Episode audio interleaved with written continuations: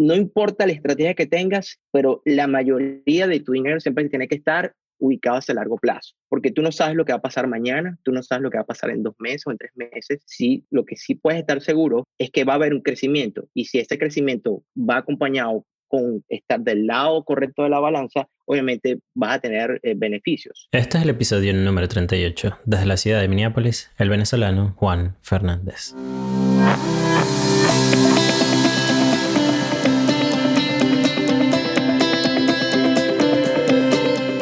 Bienvenidos a Migrantes Exitosos, soy el doctor Duples Blanco, migrante venezolano viviendo en Estados Unidos. Y todas las semanas traigo mensajes, historias y entrevistas que te van a inspirar al conocer de primera mano la mentalidad y la ética de trabajo que llevaron a otros migrantes a alcanzar el éxito lejos de su país natal.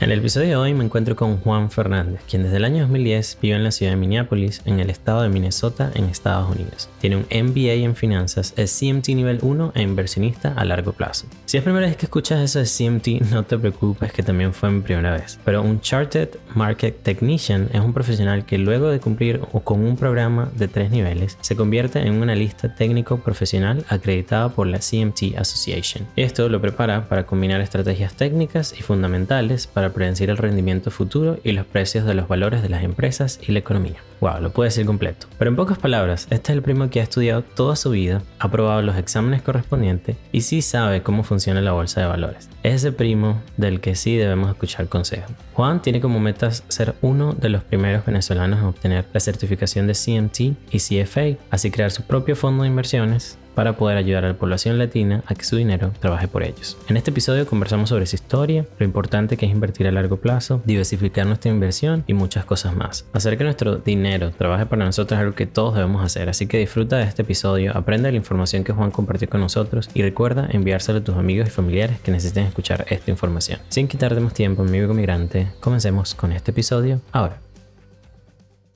Juan Fernández, venezolano, inversionista de arroba Finance Venezuela en Instagram. Bienvenido a Migrantes Exitosos desde Minnesota. ¿Cómo, cómo te encuentras hoy? Muy bien, agradecido por la, por la invitación y bueno, espero compartir algunas ideas y algunos experiencias que, que, he vivido en, esta trayectoria de, de, mi vida personal y carrera. Claro, sería genial tenerte aquí porque parte de, de mi invitación cuando estaba pensando en obviamente eh, una de las como que mis pasiones desde que llegué aquí a Estados Unidos es conocer un poco de, las finanzas personales, de, invertir a largo plazo y cuando me encuentro con tu, con tu cuenta en, en Instagram veo que tú has tenido como que una larga experiencia en, en el área de finanzas y, y recuerdo cuando yo comencé en, en esto de, de invertir, eh, me di cuenta de que, o sea, hay mucha información y, esto es algo que se estudia y, es parte de lo que quiero hablar hoy aquí contigo, porque, pues bueno, tienes un, un magister en, finanzas, estás ahorita aplicando a, eres un candidato a, tener una certificación internacional para ser un inversionista certificado. Entonces, quiero, quería como que traer eso acá al, al podcast para que las personas que están en Latinoamérica y que nos escuchan sepan que hay personas como tú que tienen muchísimo tiempo estudiando el mercado y que tienen que saber dónde van a buscar ayuda para poder invertir su dinero y por eso te doy las gracias por estar hoy acá conmigo y que bueno, comencemos un poquito con, con tu historia, cómo fue que llegaste acá a los Estados Unidos. Cuéntame un poco de eso, esos comienzos. Bueno, eh, yo soy caraqueño, venezolano, eh, tengo aquí en Estados Unidos ya 10 años y bueno, todo comenzó en el, en, en el mundo financiero en, en Caracas, eh, cuando estaba en la universidad, estudié administración de empresas en una universidad en Caracas que se llama la Universidad Santa María. Y recuerdo que, que el tema de, de acciones, el tema de, de, bonos, todo ese tipo de, ese mundo que, que existe, obviamente para mí me, fascinaba muchísimo, pero la información que había era muy limitada. Hasta que conocí un profesor en la universidad que él como que me abrió un poquito más los ojos. Conocí a otra persona también de, del un instituto que se llama el IESA, que, que me recomendó algunos libros de, de Jack Swagger. Y, y, bueno, yo creo que por ahí empezó eh, todo. También conocí a un amigo que, que, vivía en ese momento en Londres, que fue unas vacaciones en diciembre a, a Venezuela y me, me, fue uno de esos primeros que me habló de, del mercado Forex. En aquel momento, el mercado Forex en Venezuela era como hablar de, hablar de un americano aquí del Hayaca, ¿no? O sea, un tema completamente desconocido, no había mucha información. Y bueno, empecé a indagar, empecé a indagar Y, y, esa transición, bueno, me, me llevó a, digamos, a llegar a los Estados Unidos, en donde eh, apliqué para, para hacer un programa que se llama el MBA, una vez que terminé mi, eh, mi universidad en la Santa María. Y bueno, eh, me aceptaron en todo el proceso que, que, cualquier candidato MBA tiene, el GMAT, tiene que presentar TOEFL, todo ese, ese, ese esa trayectoria. Y bueno, terminé el MBA, entonces después estaba como que, bueno, las finanzas, cuando hablas de las finanzas, cuando hablas de inversión, hablas de todo este tipo de, de, de elementos que existen, eso es algo muy amplio. Entonces, yo pienso de que buscar esa personalidad, que es lo que a ti te llama más la atención, es algo que lo vas desarrollando durante el tiempo. Eso no va a ocurrirte en un mes o en dos meses, sino hay unos mercados que te van a llamar más la atención y ese es el que, el que encuentres, el que defines, eh, es ese precisamente el que debes dedicarte y especializarte porque esa especialización eh, en el largo plazo tiene un valor, un valor agregado que la gente va a identificarte con eso, ¿no? Pero si digamos, al principio empieza a brincar de un lado para el otro, eh, eh, que es normal. Yo creo que eso le. Sí, es que es un, es un, tema que, que, consigues de muchísima información en todos lados. Es como, invierto en qué? En, dinero, en, en, en, foreign, como en, lo que es Forex, invierto en acá en stocks. Es como que, ¿por dónde, por dónde comienzo? Mira, yo, yo, pienso, yo pienso de que en particularmente el 90% de la gente siempre tiene que ver las inversiones como una inversión siempre a largo plazo. Ya cuando tú lo ves desde el punto de vista que ya le dedicas más tiempo, empiezas a analizar em, eh, o, digamos estás buscando una certificación de un CFA o estás buscando una certificación de un CMT, ya la perspectiva te cambia porque ya es una profesión, ya no es simplemente eh, eh, lo que se llama el buy eh, eh, eh, exacto, de, de, de, un, de, un, de algo que se transforme de un hobby a una carrera, que es como yo lo veo, ¿no? Y yo te digo, todos los días estoy aprendiendo algo nuevo. Eh, yo pienso de que por lo menos uno de mis mentores, que es Ralph Acampora, que es una persona que tiene 52 años viendo mercados, imagínate la cantidad de, de, horas que, que, le ha dedicado él y todavía sigue siendo. Yo creo que cuando entiendes eso, o cuando yo hablo con él, yo tengo conversaciones con él una vez al mes, tengo ese privilegio. Eh, eh, este año, por lo que ha pasado, han sido conversaciones virtuales, pero el año pasado eran presenciales, y él siempre me, me ha inculcado eso, ¿no? Eh, no importa la estrategia que tengas, pero la mayoría de tu dinero siempre tiene que estar ubicado hacia largo plazo, porque tú no sabes lo que va a pasar mañana, tú no sabes lo que va a pasar en dos meses o en tres meses. Sí, lo que sí puedes estar seguro es que va a haber un crecimiento y si ese crecimiento va acompañado con estar del lado correcto de la balanza, obviamente vas a tener eh, beneficios, si lo ves desde ese punto de vista, ¿no? Entonces, yo pienso, en mi caso, eh, yo siempre entendí que cuando empecé a leer un poco eh, de, Warren Buffett, Peter Lynch, de, los grandes, de cómo ellos, eh, este, digamos, no descubrieron la, el, el, Holy Grail, ¿cómo sería eso en español? Eh, Holy Grail, el Santo Grial. Sí, el Santo Grial, exacto, a veces, culpa ahí que...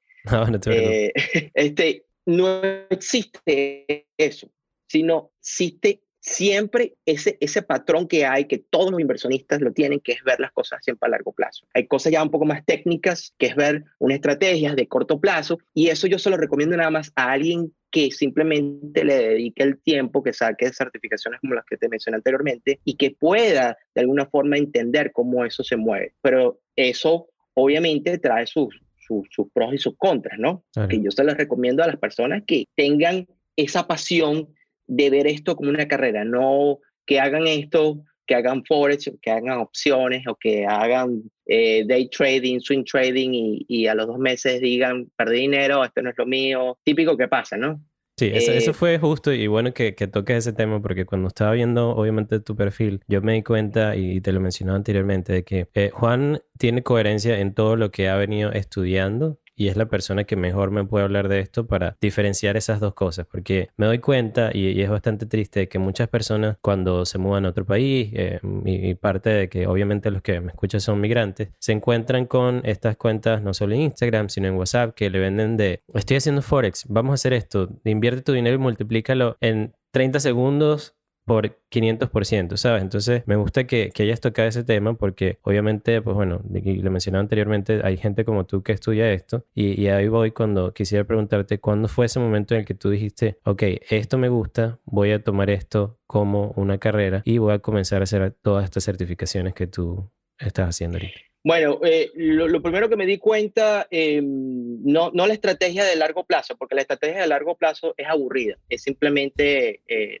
sinceramente, las, las, personas, en, eh, la cultura que hay aquí en Estados Unidos, para diferenciar eso antes de responder esa pregunta, eh, la cultura que hay en Estados Unidos es muy distinta a lo que nosotros tenemos en Latinoamérica. Una persona aquí promedio, cuando se gradúa de la universidad de 25 años, ya le abran un fondo de retiro, que es lo que se llama el 401k, y la persona no necesita saber de stock, no necesita nada porque hay un gestor de fondo en un pension fund o, algo súper muy atado que esa empresa obviamente negocia y puede retirarse a los 65 años y componer una, unas porciones mínimas. La persona se va a retirar con una cuenta que en promedio supera el millón de dólares. Sí, lo hace constantemente. Eh, la inversión. Eh, lo hace, claro, porque es que se, eso pensándole a una persona que hace una inversión, por ejemplo, de una contribución de 100 dólares promedio desde la edad de 25 hasta la edad de los 65, ¿no? Sin saber nada absolutamente de los mercados y nada. Y eso suena aburrido porque es simplemente unas deducciones de tu paycheck que van a ir a esa cuenta y las puedes deducir de impuestos, etcétera. Un poco más complejo para no irme en ese tema, pero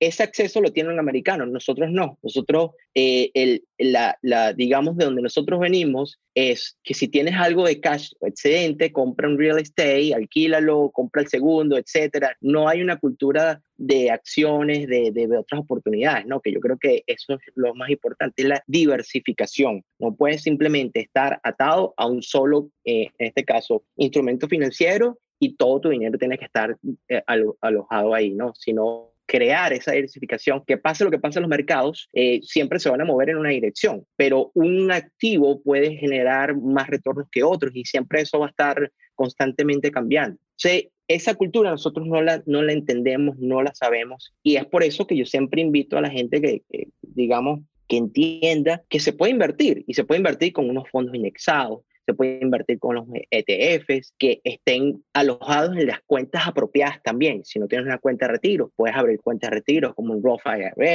como un IRA, dependiendo también de tu condición, ¿no? Eh, eso es viable y yo creo que es lo más fácil que hay. Ahora, ya al punto de vista como ya yo lo veo, ya yo sí estoy pensando en, en, en, la creación de un fondo propio mío que ya tenga otro tipo de, de digamos, de enfoque, porque ya no solamente es el, largo plazo, sino el corto plazo también, porque al, mayor riesgo, obviamente hay mayor retorno. Entonces, si tú, obviamente, enfocas eso y lo entiendes bien, ya en mi caso, en mi fondo, es un fondo que va a trabajar con algoritmos, eh, voy a trabajar con quants, o sea, no me quiero complicar a la gente con este tema, pero pero ya eso requiere de otro tipo de, de digamos, de experticia, de conocimiento, de, muchas otras cosas que de repente al promedio, eh, no, de repente eso no le interesa, sino más bien es tener esos fondos y que eso se vaya eh, acumulando con el interés compuesto, que no retires, retira lo menos posible para que el interés compuesto obviamente haga su función y en el periodo de 25 a 30 años, cuando vayas a ver, oye, tengas, tengas una considerable, eh, digamos, eh, ganancia importante que digas, guay, yo no sabía. Y de hecho, te voy a decir una estadística muy importante eh, que lo hizo con un, broker que se llamaba Fidelity, para no mencionar otros, pero ellos dijeron que las mejores cuentas que, de, de individuos que habían tenido son gente que tenía cuentas y que se le olvidó que esa cuenta existía, porque como nunca retiraron, entonces eso se fue, eh, como los dividendos se pagan sobre las mismas, porque obviamente tenían eh, unos, unos tipos de fondos que pagaban dividendos, dividendos semestrales, anuales, etcétera, trimestrales, dependiendo del tipo de fondo que tengas, y eso es lo que te dice, eh, que a largo plazo, si lo ves desde ese punto de vista, obviamente yo creo que es el enfoque que deberíamos tener todos. Claro, sí, ahí, ahí voy a, a, mi ejemplo que cuando, cuando yo me mudé acá a Estados Unidos, obviamente me enfoqué como que en crear mi crédito, porque supuestamente si no tienes un buen crédito es más, más difícil para ti obtener que si un carro, todo es más caro, los impuestos son más caros, el, el, porcentaje que vas a pagar es más caro. Y me enfoqué en, en eso primero, luego quedó un poco extra dinero y ahí es cuando paso ya a invertir. ¿no? Me consigo con varios, pues bueno, robo-advisors, con, con información en, en, internet y, y, me di cuenta de que el tipo de persona que yo soy es un hand-off eh, eh, eh, inversionista. O sea, que me gusta es obviamente invertir, colocar el dinero, que lo retiren de mi, de mi paycheck y que eso vaya directamente a la cuenta para que se vaya a invertir. Entonces, obviamente es, es, parte de lo que, de lo que quería como que preguntarte a ti, como que qué, qué recomendaciones como que podrías tú darle a las personas que quieran eh, invertir y que sean como que hacerlo así como yo de, de, no, no hand off y, disculpa, de, hand off, de no, no estar tocando su dinero todo el tiempo, sino solo dejarlo allí. Claro, mira, eh, en, el, en, el, mundo de la finanzas existen dos, dos grandes categorías, ¿no? Eh, uno, lo que son los inversionistas y otro, lo que son los especuladores. El tema que yo creo que se ha, digamos, manipulado mucho, que se vende muchísimo, el tema de los los que manipulan, o sea, los especuladores. Eh, especuladores que ven las cosas al corto plazo. Entonces, que vas a estar detrás de tu computadora y vas a generar super ganancias y, y vas a ser eh, más grande que Peter Lynch, Buffett y todos ellos, ¿no? hay, hay, digamos, en mi, en mi opinión muy personal, más contras que pros en ese, en ese enfoque. ¿Por qué? Porque no es fácil. Hay una, y, se la recomiendo a todos, hay una teoría que se llama la teoría de los mercados eficientes y la recomiendo a cualquiera que la lea, que la estudie muy bien. Y esa teoría simple, hay como eh, varias etapas o diferentes tipos de análisis que se puede hacer, pero lo que te dice la teoría es eso de que tú un inversionista promedio, batir el mercado no es algo sencillo. Solamente lo pueden hacer un hedge fund manager o alguien, un gestor de fondos que tenga las experticias, tenga muchos, digamos, eh, la data, eh, o sea, hay muchas variables que van a estar de ese lado del hedge fund para que eso pueda. Entonces, por ejemplo, tienes un retorno, tú escogiendo algún tipo de acciones, coge cuatro o cinco acciones y tú te comparas eso con un indicador que se llama, eh, o lo puedes medir con la fuerza relativa que puede haber con el SP500, lo más seguro es que tu, tu retorno sea menor que el SP500. Entonces, por eso es que al, promedio del inversionista se le recomienda que se vaya más a los ETFs o que se vaya más a los fondos indexados. ¿Por qué? Eh, cuál es el fondo indexado, el, digamos, el, el, o el ETF que, que, todo el mundo conoce, el que se llama el Spider, que es el SP500, que es el derivado. Yo creo que la gente debería tener eh, en ese fondo algo, eh, si no la mayoría de su dinero. En este caso, eh, alojado en las cuentas, como te dije al principio, correctas, dependiendo de la ubicación geográfica que tenga, ¿no? Entonces, yo creo que por ahí es un buen comienzo. es simplemente que cada mes o cada vez que, que, que, que se pueda, que se vaya alojando eh, una cierta cantidad de dinero y que eso vaya generando, pues un, no lo puedes ver desde el punto de vista qué va a ser mi dinero hoy o qué va a ser el mes que viene, lo tienes que ver como mínimo por lo menos de un año, porque también tiene unos beneficios fiscales eh, que son importantes. Eh, en este caso, acuérdate que las inversiones de corto plazo se toman como, como annual income y las de largo plazo le puedes hacer el capital gain. Entonces, esto sí yo no soy CPA, pero obviamente trabajo con CPAs, tengo algunas nociones generales si quieren saber más del tema, obviamente tienen que ir con CPA. Pero si lo ves el enfoque de largo plazo, como te lo digo el principio, yo creo que esa es la verdadera, el, verdadero camino de que eso vaya, ese paycheck, que vaya por lo menos ese fondo y que eso se vaya haciendo el compound y que vaya eh, a través del tiempo generando este, las ganancias que tenga. Y eh, siempre existe como que la pregunta, ¿no? Eh, los mercados financieros son parte de la economía, pero no es toda la economía, ¿correcto? La economía se basa en muchas otras variables, ¿no? Que lo que la conformación del producto interno bruto, pero los mercados financieros no necesariamente tienen que estar alineados con eh, la economía, que es lo que pasa este año. La economía, el GDP, no, eh, en comparación con el, el, mercado financiero, ha habido unas distorsiones grandes. Hay cosas también que, que, son un poco más complejas de explicar, que lo que hace la, la Reserva Federal. Que, eh, esa, esa parte del, del, GDP, disculpa que te interrumpa, hay muchos de, los de los términos que obviamente sí, sí conozco y como, como el, el, el S&P 500, que son las 500 empresas acá de Estados Unidos en, en, un solo, como en un solo stock. Pero eso que dijiste de este año del GDP con lo otro, ¿cómo fue eso que no, no lo entendí? Bueno, eh, lo que para resumirte el cuento y hacerlo lo más pedagógico posible, eh, hay una, hay una, digamos, una diferencia entre lo que hizo el mercado de acciones como tal, el equity, en comparación con la economía. O sea, existe un divorcio porque tenemos una tasa de desempleo todavía muy alta, tenemos todavía un GDP que no ha sido el, esperado por lo que ha pasado probablemente por el COVID, etcétera. Sin embargo, la bolsa ha tocado los máximos altos. Eh, esa, esa distorsión que hay no es fácil de que cualquier inversionista promedio la entienda porque los mercados también se alimentan de, de, otras variables, hay inversionistas también que ven las cosas de otro punto de vista, etcétera, liquidez también de la Reserva Federal con, con lo que hizo, eh, en mi opinión, de una eh, mucho mejor que lo que pasó en la última crisis del año 2008, que actuaron un poquito más tarde, ustedes sí actuaron a tiempo y hicieron lo que tienen que hacer, inyectar la liquidez al mercado, porque si no, en este momento estaríamos hablando de otro cuento, ¿no? Entonces, eso, imagínate en un escenario donde sí la economía, yo pienso que en alguna, en, en eh, cuando el tema COVID, todo esto suceda, o termine de pasar, vamos a ver grandes crecimientos en los, por ejemplo, en los small caps, que son pequeñas compañías, ¿no? Cuando se vuelvan a activar los, los viajes, etcétera. Entonces, todo eso va a ir en, en, digamos, en la misma dirección que la economía y ahí yo creo que hay gran potencial de, de tú tener parte de tu dinero en este caso, en, en, estos fondos indexados, pues. Claro, hay, hay parte de, de, y que quisiera preguntarte esto a ti directamente, de que eh, obviamente si uno aprende de, de, la historia, no va a cometer esos mismos errores. ¿Tú crees que estudiando los mercados de la forma en la que tú lo estás estudiando, sé que es difícil como que beat the market y, y seguirlo y todo eso, si estudias la historia, puedes como que ver hacia dónde va el mercado más adelante, que es parte de eso lo que, que pasa es que, ahorita. Sí, mira, eh, lo que pasa es que con los mercados, eh, los mercados son, son eh, emociones humanas. O sea, son oferentes demandantes, ¿no? ¿De qué lado la balanza cree? Se dividen en, digamos, en tres, en tres grandes elementos, ¿no? Uno que son los índices, otro que son los sectores, como tecnología, etcétera, y otra es ya, el, digamos, la acción en particular, ¿no? Entonces, si tú lo ves desde el punto de vista macro, eh, hay cosas en la historia que nos puede ayudar a entender qué es lo que está pasando aquí. Sin embargo, no hay garantía de que eso vaya a darse de la misma forma.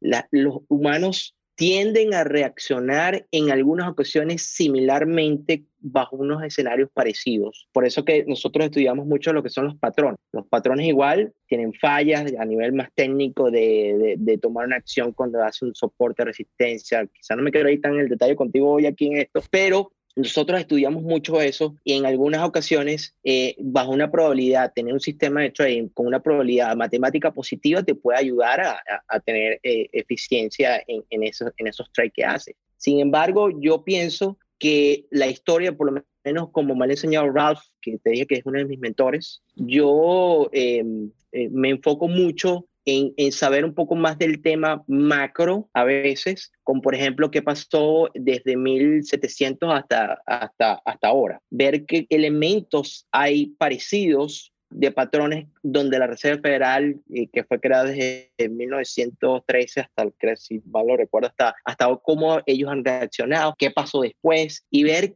qué tipo de, de, activos se apreciaron después de esos movimientos, que pueden ser los activos que están, y de que te lo aseguro que muchos inversionistas también están poniendo el ojo, ¿no? Y sí se pueden repetir, pero no quiere decir que la conducta va a ser igual. Por eso es que los mercados son ineficientes, precisamente, porque se manejan las emociones de una forma donde la volatilidad, que era algo que asusta mucho a los, a los inversionistas, o sea, a los inversionistas les gusta ver mercados de poca volatilidad con precios un poco más estables, donde se muevan un, un, promedio diario o mensual mucho más lento porque le da más confianza de invertir grandes cantidades de dinero. Cuando ven mucha volatilidad en los mercados, los inversionistas tratan de, hey, no quiero meterme ahí porque obviamente las fluctuaciones que hay eh, van a provocar que, que, que, a mí me genere este, una incertidumbre que no quiero estar como más o menos lo que ha pasado con el Bitcoin, etcétera, que, que la volatilidad es muy, muy alta y, y, y digamos el promedio,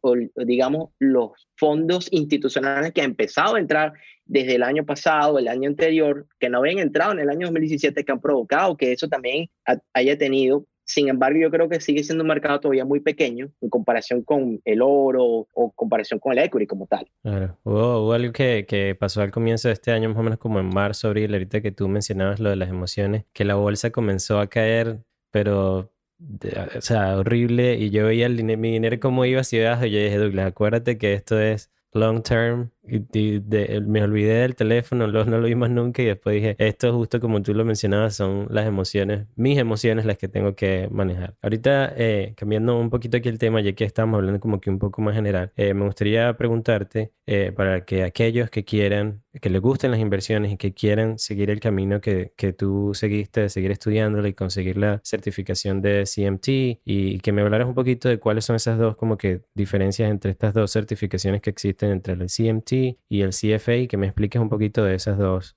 eh, como que escuelas grandes que, que, existen para aquellos que quieran eh, seguir el camino como el tuyo? Eh, fíjate, no existen dos, dos escuelas grandes donde los grandes gestores de fondo, la gente que está en la industria, vienen de esas dos grandes escuelas, ¿no? Que la primera, más bien es la CFA, que obviamente es, en mi opinión, la más compleja porque eh, requiere mucho más de, del área macro, eh, requiere también mucho de fundamentales, saber, o sea, tienes que tener, eh, no cualquiera puede estudiar con CFA, sino tienes que tener ya por lo menos un título, un economista, un administrador o un contador, tienes que tener ese background, no puedes llegar alguien de la nada, porque no vas a entender nada y seguramente vas a perder tu tiempo y tu dinero. Y, ellos también se cuidan mucho los CFA de, eso, de aceptar, dar certificación a gente que tenga eh, ciertos eh, requerimientos. En el caso del CMT, es una escuela más nueva, sin embargo, la gran diferencia que hay es que el CFA se enfoca en fundamentales. Son gente que analiza nada más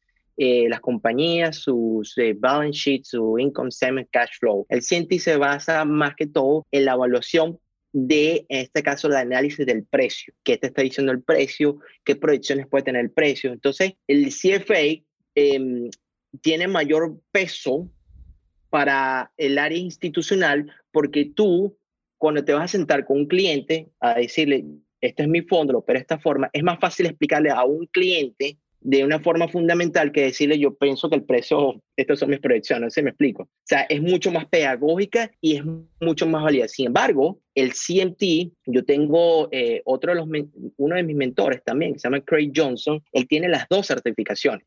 Él tiene la CFA y tiene la CMT. Él me dijo en simples palabras esto que te voy a decir. El CFA me dio el trabajo en la industria y el CMT me mantuvo en el trabajo. Yo creo que si tú me preguntas a mí ¿Cuál sería el escenario ideal? Serían tener las dos certificaciones. ¿Cuánto tiempo te va a llevar?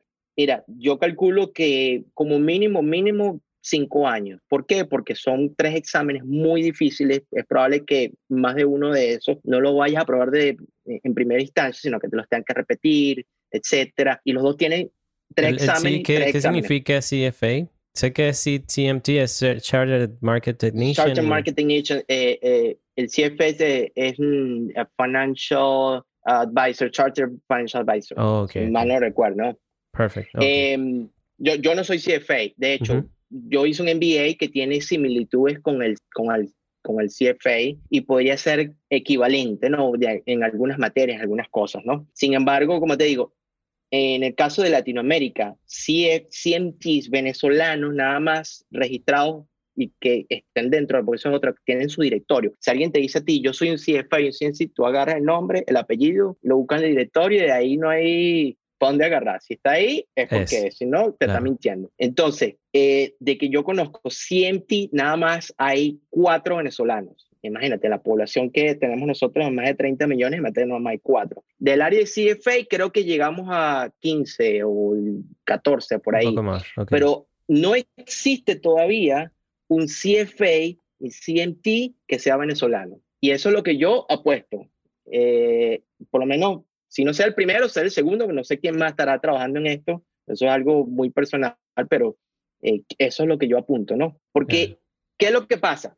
Para yo creo que tener esto, llevarlo como una carrera exitosa, que sea que tú manejes tu propio fondo, un hedge fund, o que tú trabajes para un hedge fund, en este caso, porque las dos opciones son súper válidas y las dos son, eh, digamos, eh, eh, el, que, el que quiere meterse en esto, obviamente, yo creo que no hay otra, otra, una tercera opción, o por ahí, o por una, o por la otra. Sin embargo, esto le te da el área académica ¿verdad? Que no te va a dar porque el, el CFA como el CMT es el conjunto de muchos libros, de muchos textos, de muchas cosas que te lo desglosan en un examen que tienes que tomar, ¿verdad? Entonces ahí tú demuestras, si tú dices, por ejemplo, eh, si tú hiciste unos cursos en YouTube o no sé, hiciste alguien y crees que saber mucho análisis técnico, bueno, te reto que tomes el 101 y que lo pases con la mejor nota posible, porque te vas a llevar una sorpresa increíble de cosas que no tienes ni idea ni que existen dentro del currículum del CMT que, que a mí me pasó. Eh, de hecho, el CMT yo lo he presentado dos veces y lo he fallado te lo digo así sinceramente, porque la primera vez me pasó lo mismo. Yo sabía análisis técnico, me gustan los mercados, sí, me las sé todas más una, estudié muy poco y cuando fue a ver, wow, me llevé una sorpresa así como que una cachetada, eh, vulgarmente dicho, y después me di cuenta, oye, esto no es así, esto hay que, déjame ponerle más atención, y aparte que cada examen es costoso, eh, no tampoco son gratis, o sea, y solamente se dan dos veces al año. Entonces, si pierdes la oportunidad, tienes que esperar seis meses para, para volver a tomar el próximo y etcétera. ¿no? Entonces, es, tiene su complejidad, pues y si no, no, si tienes ese área académica y lo combinas con experiencia, yo creo que tienes el camino correcto para, para en este caso, por lo menos, no garantizarte nada, porque nada es garantizado, pero por lo menos para tener una visión de los mercados bastante, eh, lo suficientemente, en mi opinión, y te lo digo así porque yo tuve una conversación este año con alguien que se llama Jack Swagger. Eh, que es el creador de los Market Wizards, de los books, de, los libros. Y los invito, en, mi, en, mi, cuenta de Instagram tengo algunas conversaciones también interesantes que hice todo este año también con algunos institutional traders y, y retail traders que considero que por lo menos tienen un performance interesante, ¿no? Jack Swagger es una persona que me dejó tanto en esa conversación que tuvimos de una hora que él ha entrevistado a los traders más exitosos que hay en el planeta para hablar con Jack Swagger, tú tienes que darle tus statements y él tiene que validar eso. Eso no es así como que yo hablo contigo, no. Él tiene una metodología de, de validación de un equipo trabajando, etc. Y una de las cosas más interesantes que hay, y yo por eso invito a que la gente también entienda de, de eso, que lo más importante que hay es tu tolerancia al riesgo. O sea, los mercados son de riesgos. No importa si estás en real estate, si estás en, en lo que sea. Siempre tiene que haber un riesgo. ¿Qué tanto riesgo tú estás dispuesto a asumir por cada vez que tú entres en un mercado o en un nuevo negocio? Eso depende de cada persona. Entonces, el escenario ideal de todo esto que te estoy diciendo, con todas las certificaciones, más la experiencia, más todo lo que tú puedes aprender por otros lados, con mentores, etcétera, se resumen de que tú tienes que desarrollar tu propio criterio. Tú no puedes por eso a veces me da risa como que alguien que te dice, no, copy y pega aquí lo que yo hago y yo no sé ni qué demonios él está haciendo, ni cómo lo hace, ni no sé si está haciendo un backtesting o X o no tengo ni idea, ¿no? Me parece como, eh, no puedes ver los mercados como un casino. Nunca yo, recomiendo eso, sino como qué probabilidades yo tengo de poner un dinero a trabajar y que me genere una ganancia en un X periodo de tiempo. Basado en si tú Exacto. Y si tú desarrollas esa personalidad, que yo creo que es indispensable para que no importa lo que te diga A o el ruido que hay en B o en C, sino yo tengo mi forma de operar y es como yo lo hago y así me voy a quedar. Puedo aceptarte recomendaciones, etcétera, pero yo no voy a cambiar eh, la forma como yo veo los mercados. ¿Sí me explico? Porque eso es lo que hace el CFA, CMT, todo esto. Te da un abanico de oportunidades de ver eh, de cómo tú puedes ver los mercados de diferentes ángulos y que tú escojas cuál es la que más se asemeja a tu personalidad, a tu time frame, a, la forma como tú quieres ver eh, el mediano, el largo plazo, etcétera, etcétera. Quizá me fue un poco técnico, pero me, apasiona mucho este tema y por eso lo... no, pero se explicó, se explicó muy bien porque era justo la parte de lo que te había preguntado, porque es un abanico, pero luego tú buscas como que tú mismo el camino eh, que, que, quieres dentro de ese abanico de opciones que te presentan estas dos certificaciones y que bueno, es la que nos podamos encontrar más adelante cuando ya tengas las dos y me cuentes cómo fue ese camino desde aquí hasta, hasta allá. Quisiera, eh, ya, para ir, sí, para ir cerrando un poquito y preguntarte como que qué sería, qué, qué le pudieras decir tú a ese Juan Fernández de hace 10 años para que te llevara más rápido hasta, hasta donde estás ahorita. Em, mira, yo creo, yo creo que en, mi, en mis, yo tengo 40 años, si me preguntas, estaba hablando de mis 30, yo creo que el hábito de la lectura es imprescindible en esto. Y quizás en ese momento de mi vida no tenía ese hábito tan desarrollado como lo tengo ahora. Y yo creo que enfocaría más en eso, ¿no? En, en ver más lecturas, más libros de calidad, más eh, enfoque en ese aspecto que, que quizás muere acelerado más en, en, eh, este camino que, que, como te digo, es un camino de, de, de largo plazo, no se puede nunca medir en el, en el corto plazo. ¿Qué otra cosa eh, yo pienso que los errores son necesarios y no cambiaría nada ninguno de los errores que cometí, porque si no, tampoco estaría sentado aquí hablando contigo ahora, ¿no? Yo creo que es más bien de que de esos errores que tú cometes, es más bien hacer una evaluación de esos errores para que esos errores, si los puedes, em, como, como en nosotros los mercados llamamos, tú nunca vas a poder tener riesgo cero, eso no existe, siempre hay. Lo que el trabajo de, de alguien en los mercados financieros son dos cosas, maximizar las ganancias con el mínimo riesgo posible, ¿no? Pero el riesgo siempre va a existir. Si tú aprendes esos errores, porque el riesgo son los errores que cometes, ¿verdad? Y aprendes a, a, a, digamos, a, minimizar ese riesgo, yo creo que eh, ese camino también, en mi caso, hubiese sido mucho más eh, fructuoso en estos momentos, ¿no? Eh, aprender más de eso, yo creo que es lo que de aquí, cuando tenga 50 años, si llego a esa edad, por supuesto, ¿no? Eh, eso es lo que voy a ir puliendo, eso es lo que voy a ir entendiendo más. Y por supuesto, me parece que en ese momento, en mi, en mi, cuando tenía 30 años, quizás no lo veía como tan, empezó como estar rodeado de gente que me aporte, de gente que, que, que pueda darte un análisis crítico, más no te quiera destruir, sino que más bien crea, yo creo que esto lo estás haciendo bien, pero tienes más potencial. Si te... Ese, esas conversiones yo creo que hace, hace 10 años no las tenía hoy por hoy las tengo con, con, con varios mentores que tengo y, y, que me han ayudado a, a, digamos, internalizar más el proceso de búsqueda de, de, de eso que llamamos eh, felicidad, eh, paz espiritual, etcétera, etcétera. Sí, son, son muchas cosas y, y, es genial. Yo siento que ya, ya llegué a ese momento y, y he tenido conversaciones, pues bueno, sí, ahorita soy estoy en mis 30, al comienzo de mis 30, entonces es genial escuchar ah, eso porque, porque voy, a, voy a tomar ese ejemplo como que digamos personal, ese, ese, ese, advice. espero, que te, espero que te sirva. Claro que sí. Y dentro de, de todas estas personas que, que has conocido, eh, que obviamente hablas de, de, primera mano con ellos, eh, y de estos, todos estos libros que, que has leído en este tiempo, ¿tienes alguno que tú digas como que, wow, después de que hablé con esta persona, después de que leí este libro, mi vida cambió? Mira, eh, decirte un libro en específico como tal, no, pero te puedo dar varios. Eh, yo creo que para mí cuando leí la primera vez Padre Rico, Padre Pobre de Robert Kiyosaki, yo creo que las cosas me cambiaron muchísimo, ¿no? Porque eso no, eso no es una conversación que yo iba a tener con alguien en Venezuela. No hubo ninguna persona que se sentara conmigo a hablarme de esos temas. Lo tuve que tener de un tercero, no, no es un mentor ni nada. O sea, yo no es que comulgo con las ideas de Kiyosaki, pero yo creo que ese libro en particular a mí me, me o sea, yo creo que me, me hizo un switch ahí y, y de, de, oye, tengo que buscar otro camino, tengo que buscar, y de hecho, para decirte que no te lo dije al principio, yo terminé en Estados Unidos un poco por accidente, yo no terminé aquí porque lo estaba buscando venir acá, sino yo más bien estaba buscando irme a Australia, eh, presenté los exámenes de, del, del IELTS, eh, no, no se dieron, eh, fue a buscar a Inglaterra, pedí una visa, me la rechazaron y tenía nada más una visa americana. Vine aquí y conocí a alguien de la universidad, apliqué y entonces ha sido también un poco de, de,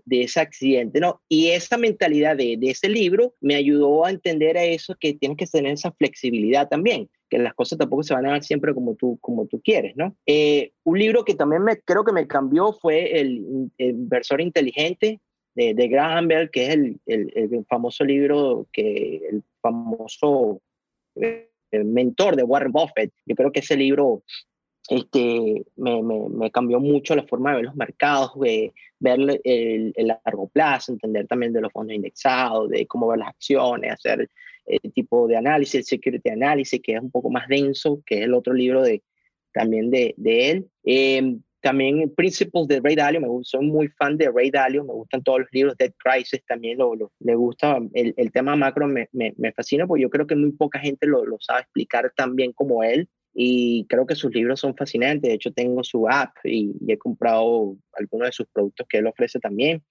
Eh, un poco más, eh, eh, me gusta mucho, hay, un, hay un libro que leí hace como 3, 4 años que es La inteligencia emocional, eh, inteligencia emocional 2.8, no recuerdo ahorita el autor exacto, pero también me, me, yo creo que me hizo un switch también de, de saber lo que tú puedes controlar a tu, a tu, alrededor y no estar enfocado en el ruido que hay externo que no puedes controlar, simplemente adaptarte. Yo creo que el mejor ejemplo es este año.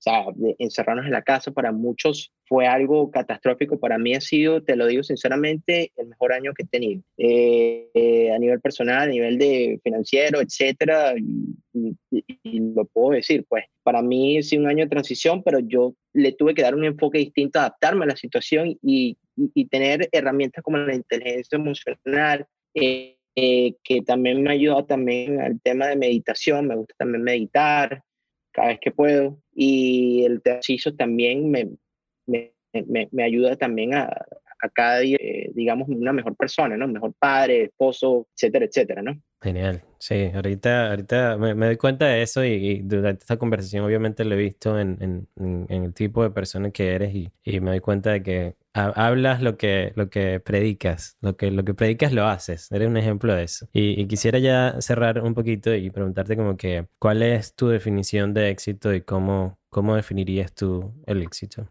Mira, para Juan el éxito eh, se resume en lo que me hace feliz hacer todos los días. El día que no encuentre ningún tipo de pasión en lo que hago, pues tendré que buscar, eh, digamos, otro camino, ¿no? Eh, si tú lo que haces no te hace feliz, tienes dos opciones. Empezar a buscar lo que te hace feliz o la otra opción es adaptarte y cambiar lo que tienes a tu alrededor, ¿no? Eh, yo creo que esa felicidad que uno también puede este, demotivarte todos los días, a mí por lo menos particularmente me lo genera los mercados. Los mercados están cambiando todos los días. Hay nuevas cosas que están pasando y hay nuevas tecnologías, hay muchas, muchas variables que a mí me, me, me, me, llaman mucho la atención de trabajarlas, de estudiarlas, de analizarlas, de pensarlas. Y ese, ese, ese monstruo que hay, obviamente que tiene muchas cabezas, a mí me hace feliz entenderlo, eh, a veces, y la mayoría del tiempo, y te lo digo, me equivoco muchísimo,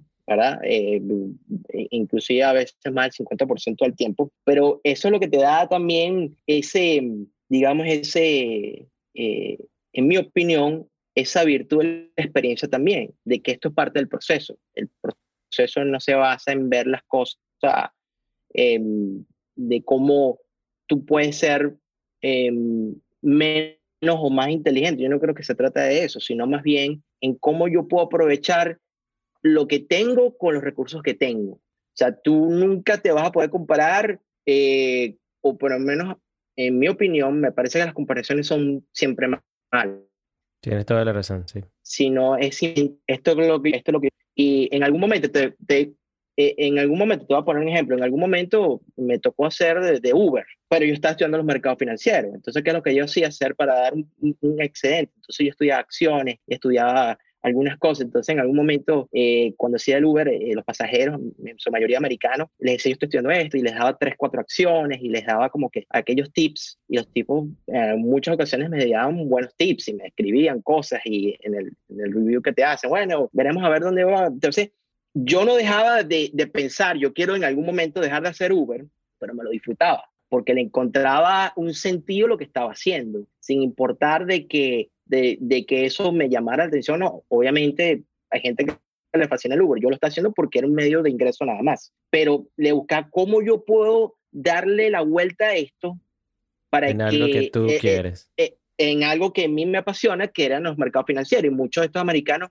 eh, inclusive me dio un caso curioso que un pasajero lo tuve como dos semanas después en el mismo, o sea, como que se volvió a montar en el mismo, en el mismo, en, mi mismo carro y, oye, esa acción que me dije, háblame más de eso. Entonces ya, ya como que me veía no como el Uber driver, sino ya, este tipo como que sabe de algo que de repente no cualquiera, y eres el primer Uber driver que me habla de este tema. Y eso me llevó también a interactuar de una forma distinta con el típico americano que uno, sabes, uno como latino tampoco no sabes qué a veces que hablar, ¿no? Eh, y yo, bueno, vamos a hablar de este tema y, estudiaba, entonces me tenía en mi Uber el, el, notebooks de las cosas que, de las acciones, entonces me paraba en un momento, escuchaba eh, el mercado, qué estaba pasando, qué pasaba con acción A, B, etcétera, que, etcétera. Entonces, eso, ¿cómo haces tu vida más placentera independientemente de lo que estés haciendo, no?